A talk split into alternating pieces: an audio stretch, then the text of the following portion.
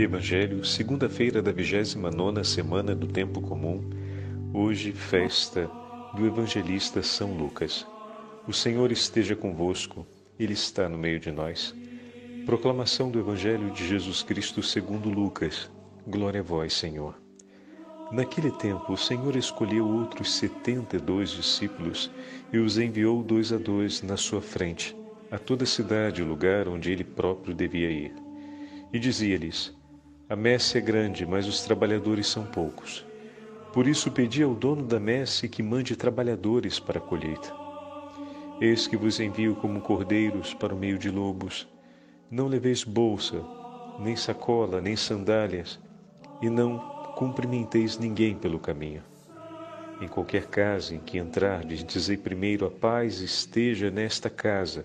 Se ali morar um amigo da paz, a vossa paz repousará sobre ele. Se não, ela voltará para vós. Permanecei naquela mesma casa, comei e bebei do que tiverem, porque o trabalhador merece o seu salário. Não passeis de casa em casa.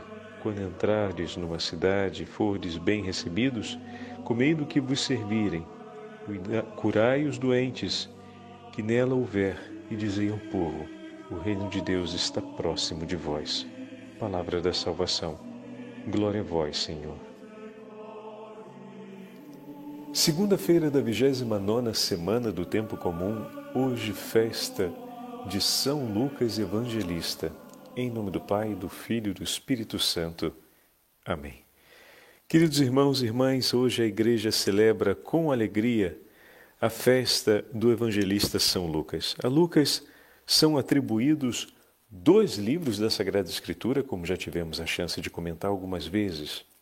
O primeiro livro, conta os atos de Jesus, que é o Evangelho de São Lucas, e o segundo livro, que são os Atos da Igreja, cujo título é Atos dos Apóstolos.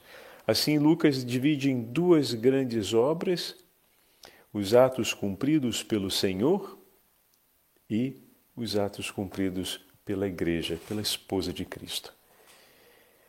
Ambas as obras lidas de maneira integrada revelam toda a beleza de Cristo vivo em nós.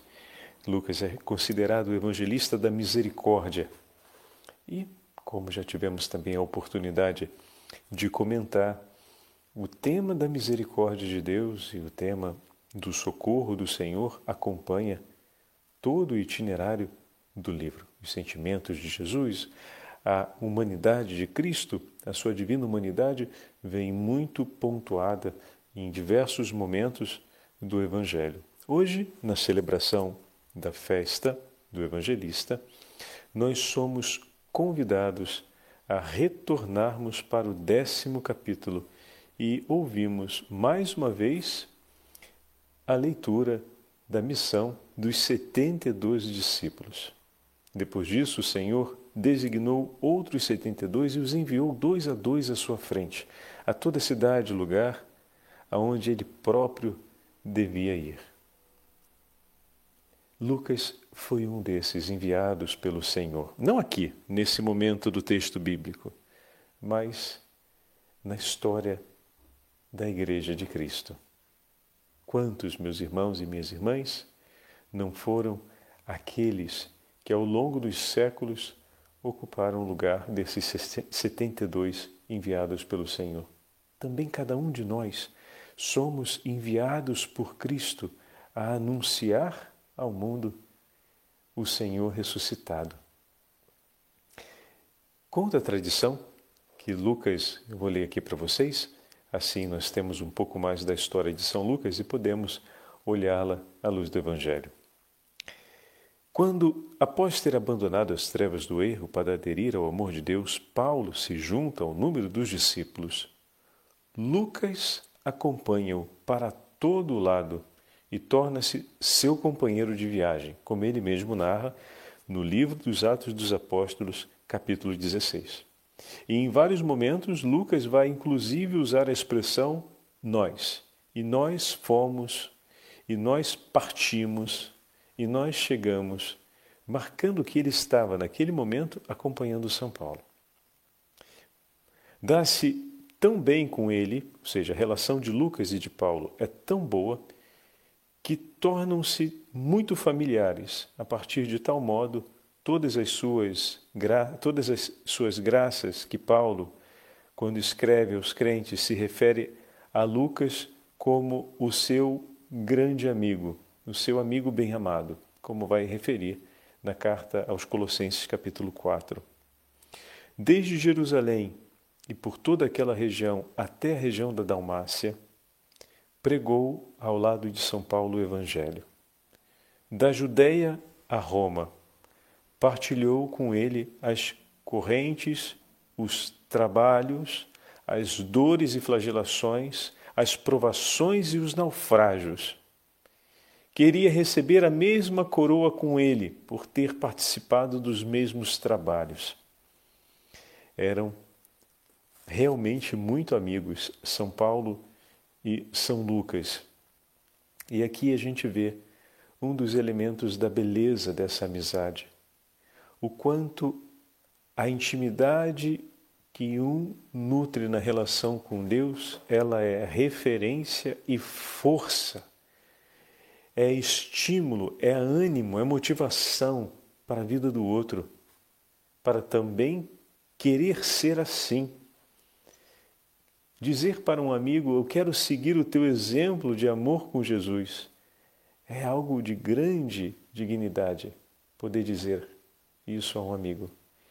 A tua companhia, a tua presença me inspira a desejar sempre mais estar junto de Deus. Bendito seja o nome do Senhor. Se Ele nos deu uma amizade como essa. O zelo de Lucas de poder dividir com Paulo todos os momentos. E aqui tem uma outra particularidade, meus irmãos.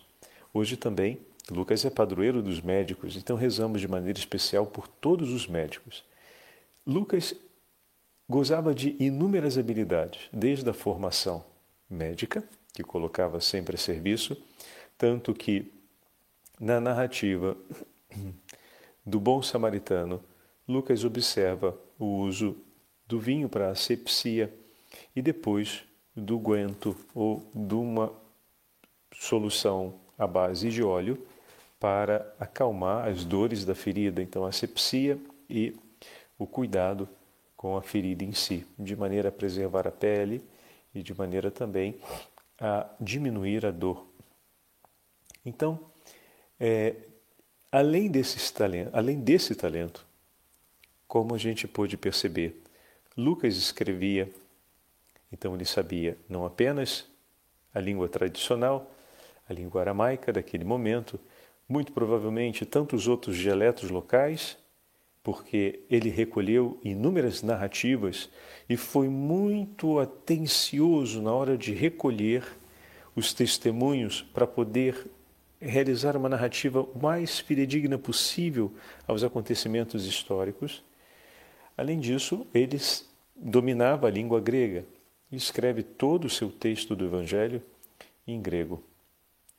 Quantas habilidades e dons o Senhor concedeu a Lucas ao longo da sua vida, antes de sua conversão.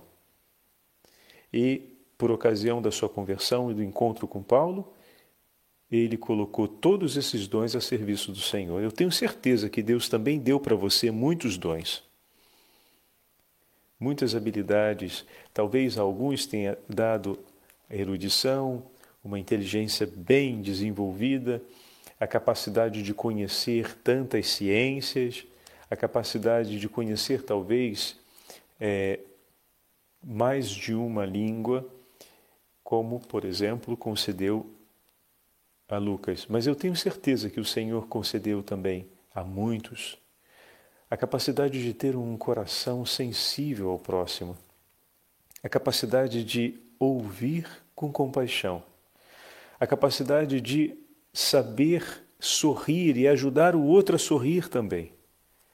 A capacidade de consolar os desanimados e de encorajar os mais fracos na fé.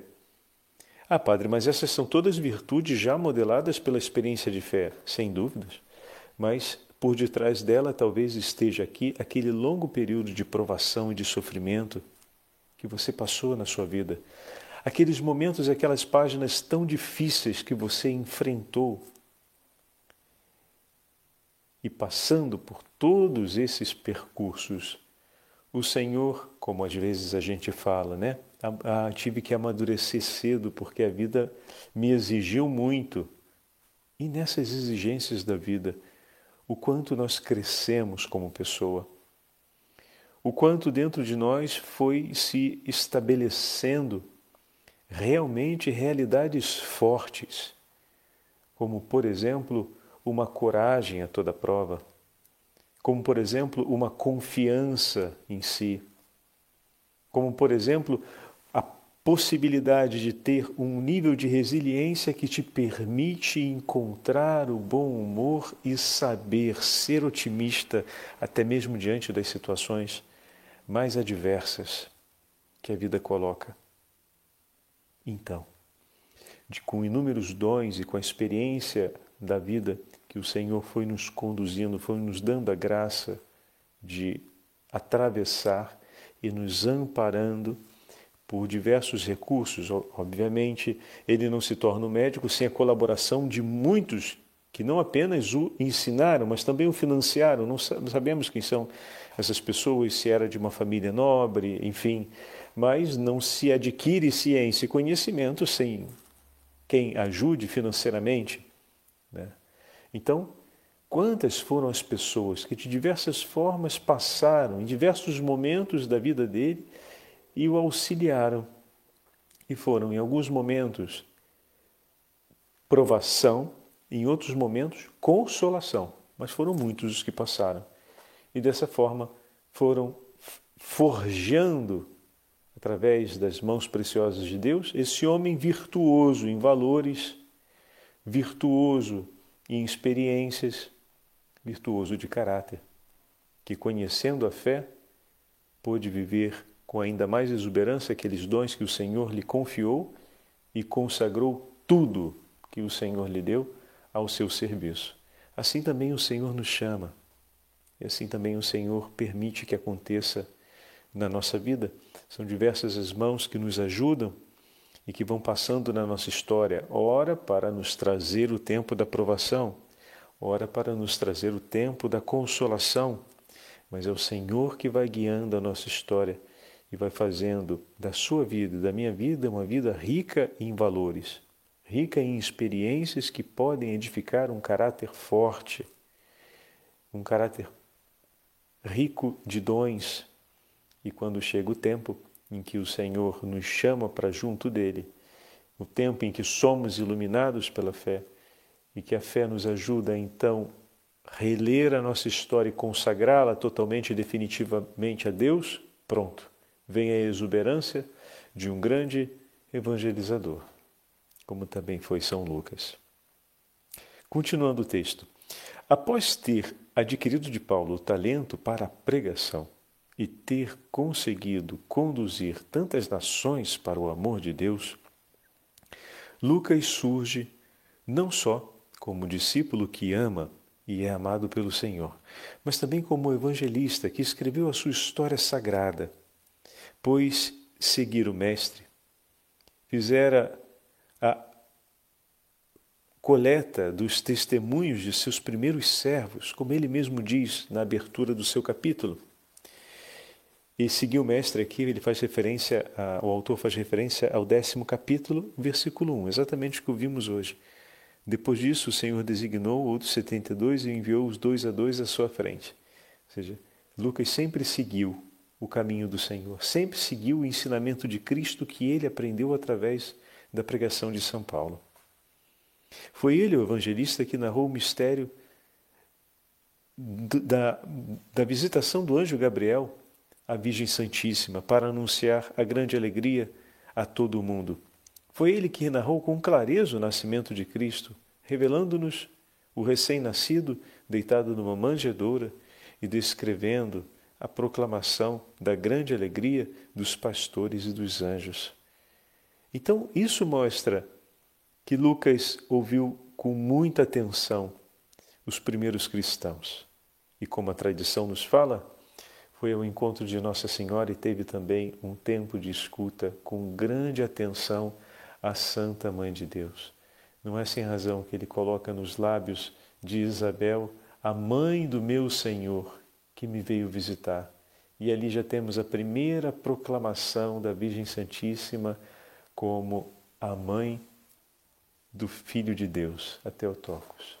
A mãe do meu Senhor. Assim, os primeiros cristãos viam a Virgem Santíssima. E Lucas teve a oportunidade, segundo conta a tradição, de poder conhecer isso e tantas outras coisas ouvindo a narração da própria Virgem Santíssima. Que grande dom, né? Que grande graça ele teve e que, e que grande empreendimento ele fez. A gente precisa ter isso, né? Presente. Recolher tudo isso não foi fácil.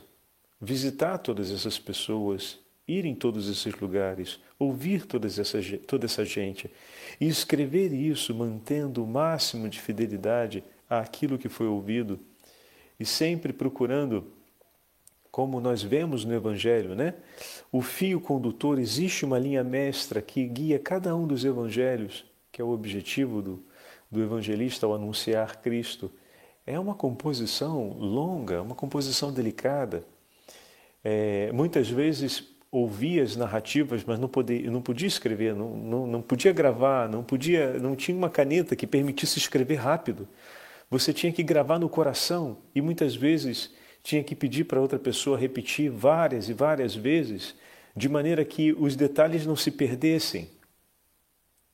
Então, tem um emprego de tempo tem uma entrega e, e ao mesmo tempo, é, a necessidade de organizar uma estratégia de trabalho para poder transformar tudo aquilo dali em um conteúdo que seja transmitido para as gerações seguintes, que permaneça como testemunho, agora não mais oral, mas testemunho escrito, para ser divulgado entre os povos, para ser levado em distâncias ainda maiores.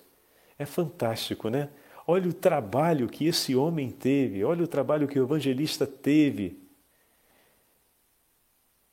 E como é digno, que grande bem ele fez por todos nós, meus irmãos, empenhando santamente seu tempo em tão preciosa causa. Veja, quando empreendemos a nossa vida nas causas que nos propõe o Senhor, que são sempre as mais preciosas e relevantes, o tesouro que se deixa, ou a herança que se deixa para aqueles que virão depois, é valiosíssima. Às vezes empreendemos a nossa vida em causas de pouco valor e deixamos as grandes ocasiões de Deus escaparem das nossas mãos. Deus nos propõe causas que são de grande relevância que vão exigir grande empenho também. Dedique-se, aplique-se, coloque-se dentro, vai. E aqui falo de maneira particular com os nossos religiosos e religiosas, que muitas vezes a obediência que nos traz um superior, né, ali por detrás tem esse chamado do Senhor a cumprir uma missão. Então abraça Permita que o Senhor vá te revelando aos poucos aquele que é o projeto, aquele que é o objetivo a qual ele te chamou no serviço.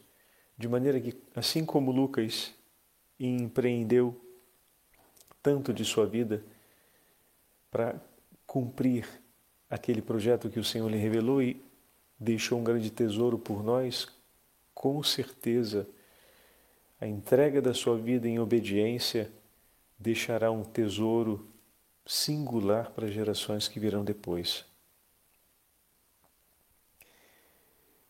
Continuando o texto. É ele quem relata o maior número de ensinamentos em parábolas em relação aos demais evangelistas, o que nos leva a crer que ouviu com maior acuidade e recolheu mais narrativas do que os demais. E assim, como nos dá a conhecer, a descida do Verbo, a palavra de Deus à terra, também nos descreve com muitos detalhes a sua ascensão ao céu e o seu regresso para o trono do Pai. Capítulo 24. Mas a sua graça não para por aqui. A sua língua não se limita ao serviço do Evangelho. Concluídos os milagres de Cristo, narra ainda os Atos dos Apóstolos, a história da Igreja nascente. Lucas não é um simples espectador de todas essas coisas. Ele participa na ação dessa igreja. Ele toma parte no corpo de Cristo que narra para nós os atos.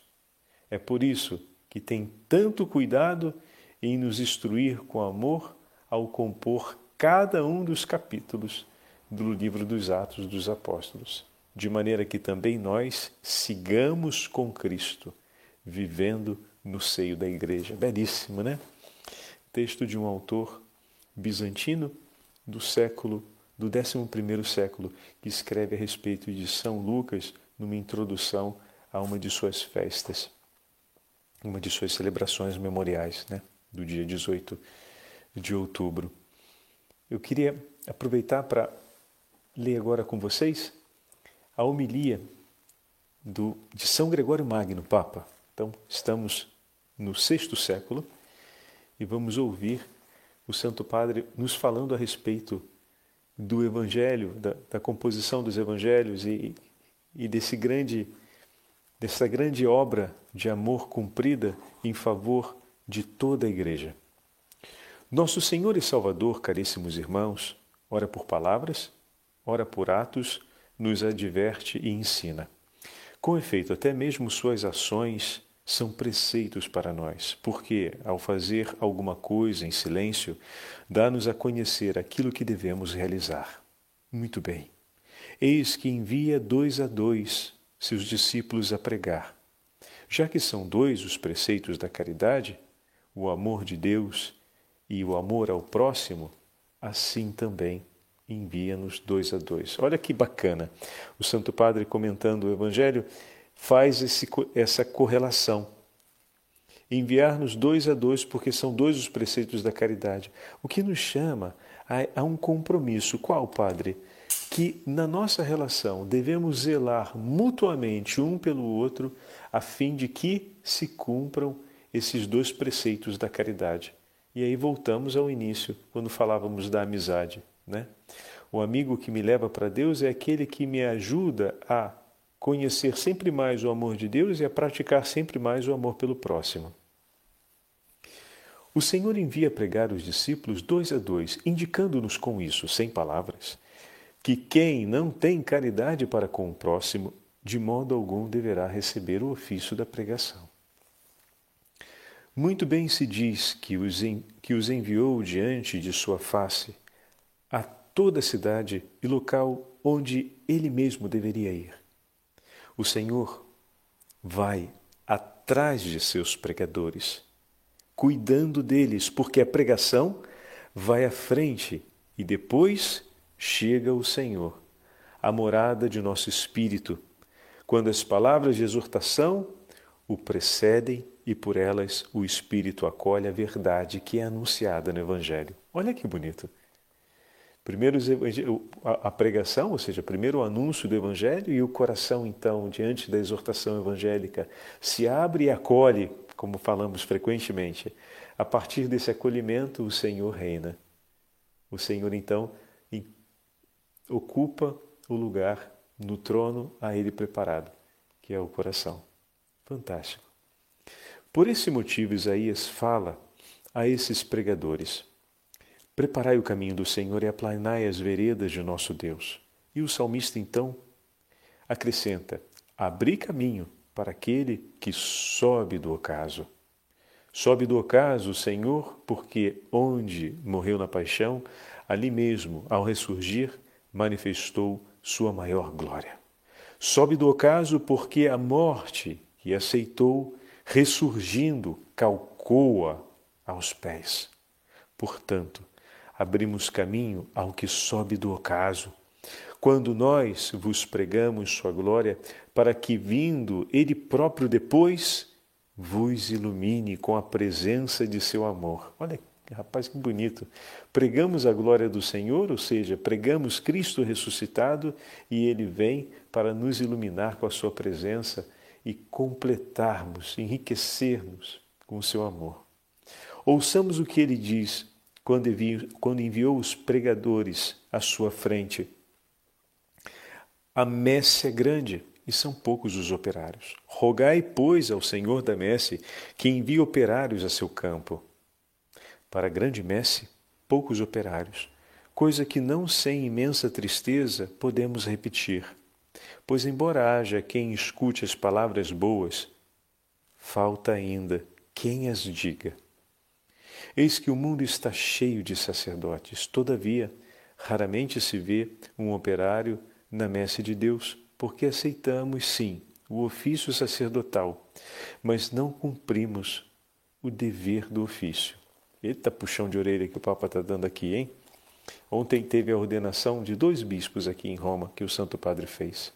E ele nos falava durante a homilia a parte, as quatro proximidades do bispo, que ele já tinha oportunidade, nós já tínhamos tido a oportunidade de ouvir quando ele falou no encontro para os sacerdotes do Brasil, os formadores do Brasil, onde ele repetiu falando aos bispos, mas antes ele falou algo que me tocou bastante. Ele disse assim: os bispos não podem se esquecer, falando para os dois rapazes que estavam sendo ordenados, né? De que o bispo, ele é o homem da pregação e o homem da oração. Aquele no seu rebanho que deve ter a vida de oração mais intensa é o pastor, é o bispo e não o outro. E depois ele dizia: quando os apóstolos então chamaram os diáconos, para se encarregar do exercício da caridade, Pedro disse com muita clareza, e isso não pode ser ignorado, que agora eles se reservariam mais à oração e à pregação. Então, meus queridos filhos, sejam homens de oração. E assim ele falava a respeito dos bispos, serem homens de oração. E isso me tocava. É verdade, todo aquele que é pastor de almas deve ser homem de oração. E aqui o Santo Padre Gregório Magno, no sexto século, está chamando a atenção dos padres a respeito disso, para que voltem a ser homens da pregação e para poder pregar é preciso viver. Mas pensai, irmãos caríssimos, continuou o Santo Padre, pensai no que foi dito. Rogai ao Senhor da messe que envie operários a seu campo. Pedi vós por nós, para que possamos fazer coisas dignas de vós, que a língua não se entorpeça por não querer exortar, tendo recebido o encargo de pregar. Não vá nosso silêncio condenar-nos diante do juiz, mas que a nossa pregação seja o anúncio da sua verdade. Aproveitemos, como fizemos o comentário a respeito dessa ordenação desses dois novos bispos, ofereçamos o dia de hoje, as orações de hoje, pela perseverança e pelo ministério episcopal desses dois servos do Senhor que começam, estão começando, digamos assim, nessa segunda-feira, vão um vai tomar posse da diocese, o outro vai começar seus encargos dentro da competência no Vaticano que o Santo Padre reservou a ele e que São Lucas possa acompanhá-los. Vamos rezar para que São Lucas interceda por todos os nossos pastores, em particular por esses dois novos bispos, mas por todos os nossos bispos, a fim de que sejam homens de profunda oração. E vamos ajudar nossos bispos a serem assim, né? Rezando por eles, sempre motivando a voltar cada vez mais à oração e a poder pregar com vigor a palavra de Deus de um coração que é todo escuta a Deus, ao próximo, aos padres, um coração que se faz próximo e um coração que se entrega. O Senhor esteja convosco, Ele está no meio de nós. pela intercessão de São Lucas e da Santa Mãe de Deus, Rainha dos Apóstolos e dos Evangelistas, abençoe-vos o Deus Todo-Poderoso, Pai, Filho e Espírito Santo. Amém.